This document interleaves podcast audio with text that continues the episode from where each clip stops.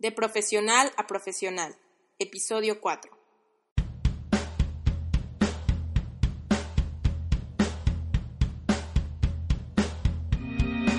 Muy buenos días, miércoles el ombligo de la semana. Mi nombre es Marijo Soto. Bienvenidos al podcast de profesional a profesional, donde hablaré sobre desarrollo profesional, negocios, búsqueda de empleo y claves para crecer como profesional desde tu área. Bueno amigos, ahora sí para empezar quiero recordarles que pueden seguirme en mi página de Facebook como Marijo Soto, también en YouTube donde pueden ver mis videos que son sugerencias para vivir con plenitud y bienestar o en mi blog personal marijosoto.com.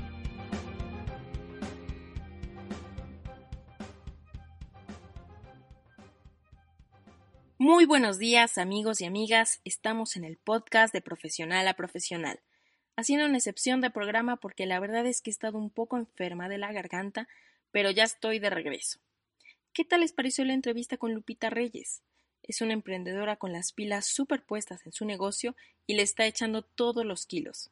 Como ella menciona, en año y medio ya lleva más de 200 clientes, y puedo decirles que el otro día comí uno de sus pasteles de fruta y estaba delicioso. Sin embargo, tanto éxito me ha puesto a pensar en los primeros ocho meses que Lupita nos platicaba que tenía pocos clientes, que no había retribución de dinero, y me di cuenta que siempre que iniciamos un proyecto, el comienzo es lo más difícil. Si vamos a montar un negocio o hacer un proceso de búsqueda de empleo, e incluso el comenzar en seguir una dieta, al principio nos puede costar mucho. Y si no tenemos la seguridad y confianza necesaria, vamos a creer que estamos fracasando en lugar de estar triunfando. Imagínense que hoy por la mañana salen a hacer ejercicio, entran en el gimnasio, hacen jogging, pesas, bicicleta por una hora, escuchan el podcast de profesional a profesional, acaban de hacer su rutina y salen renovados a su trabajo. En el camino van pensando que esta vez sí será diferente, que bajarán esos kilitos de más haciendo ejercicio todos los días y comiendo saludable. De pronto pasan 10 días y se dan cuenta que apenas han bajado uno o dos kilos se sienten desilusionados. Este es un ejemplo de cómo los múltiples desafíos de los que queremos lograr llevan su tiempo y van ejercitando nuestra paciencia. Ahora bien, errar o fracasar significa no producir cierta cosa o cierto resultado deseado previsto. Pero el fracaso es el maestro de la vida. Ahora verán por qué.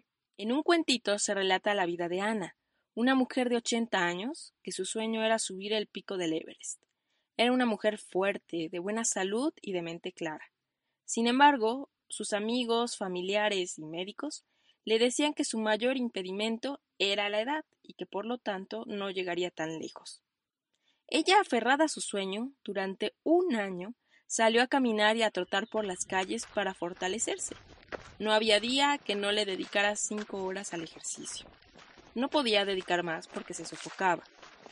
Al cumplir 81 años, ella se sintió fuerte y decidió irse con sus nietos al pueblo más cercano del Everest.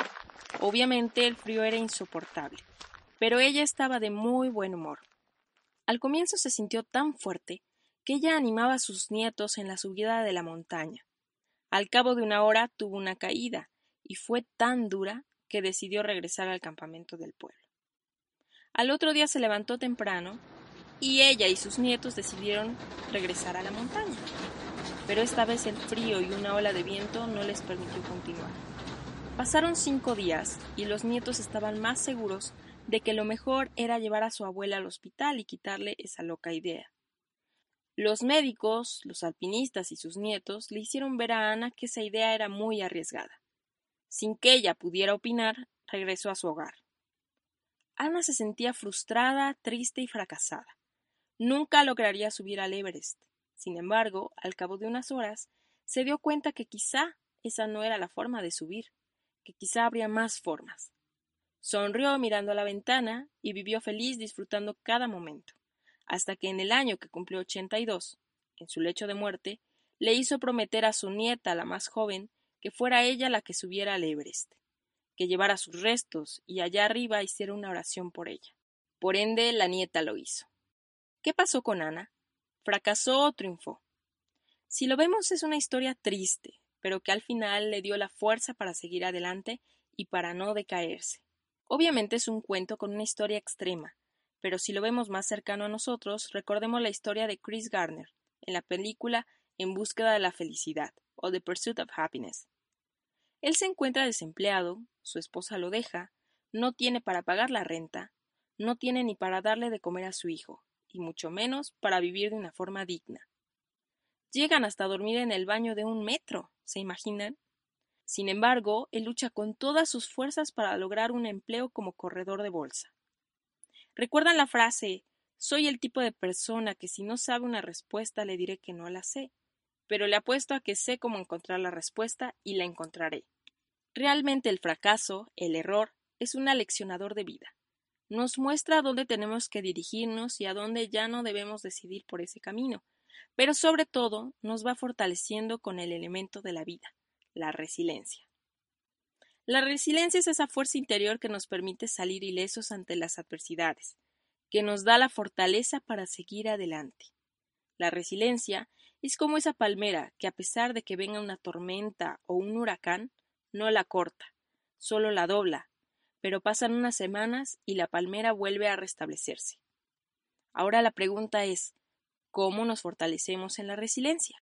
La resiliencia en las ciencias sociales se usó para caracterizar a personas que a pesar de nacer y vivir en situaciones de alto riesgo, se desarrollan psicológicamente sanas y exitosas.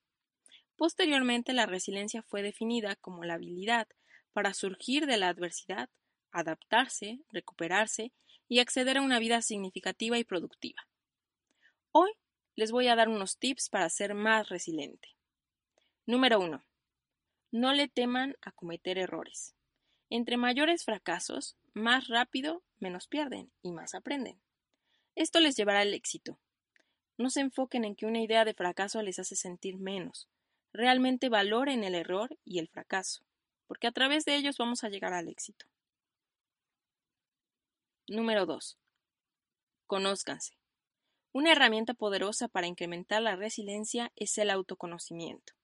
Escriban en una hoja sus fortalezas y sus áreas de oportunidad. A algunos les gusta decirle debilidades, pero yo creo que son áreas de mejora. El conocernos nos va a abrir las puertas para reconocer cuando los errores no son gestionados por nosotros, sino por factores externos. Número 3. Adquieran o practiquen hábitos saludables. El dormir bien, sus siete o ocho horas, les permitirá a su cuerpo sentirse bien. Esto generará que su mente tenga claras las ideas y biológicamente estarán generando serotonina.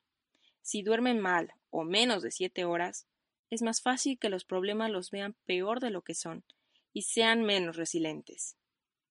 Otro hábito sano será comer saludable. Procuren comer frutas y verduras. Esto no es un comercial. Es necesario que su cuerpo se desintoxique de comida chatarra o junkie food y de las grasas para poder sentirse más ligeros. Realicen un ejercicio por lo menos dos veces a la semana.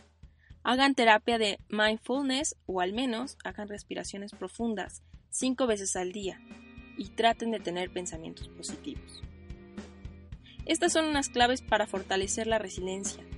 Quizá lleve tiempo, pero sin duda les dará la fuerza interior para su éxito. El siguiente episodio está dedicado a todos los que están buscando un empleo y voy a dar consejos sobre cómo hacer un currículum exitoso. Les agradezco por su tiempo.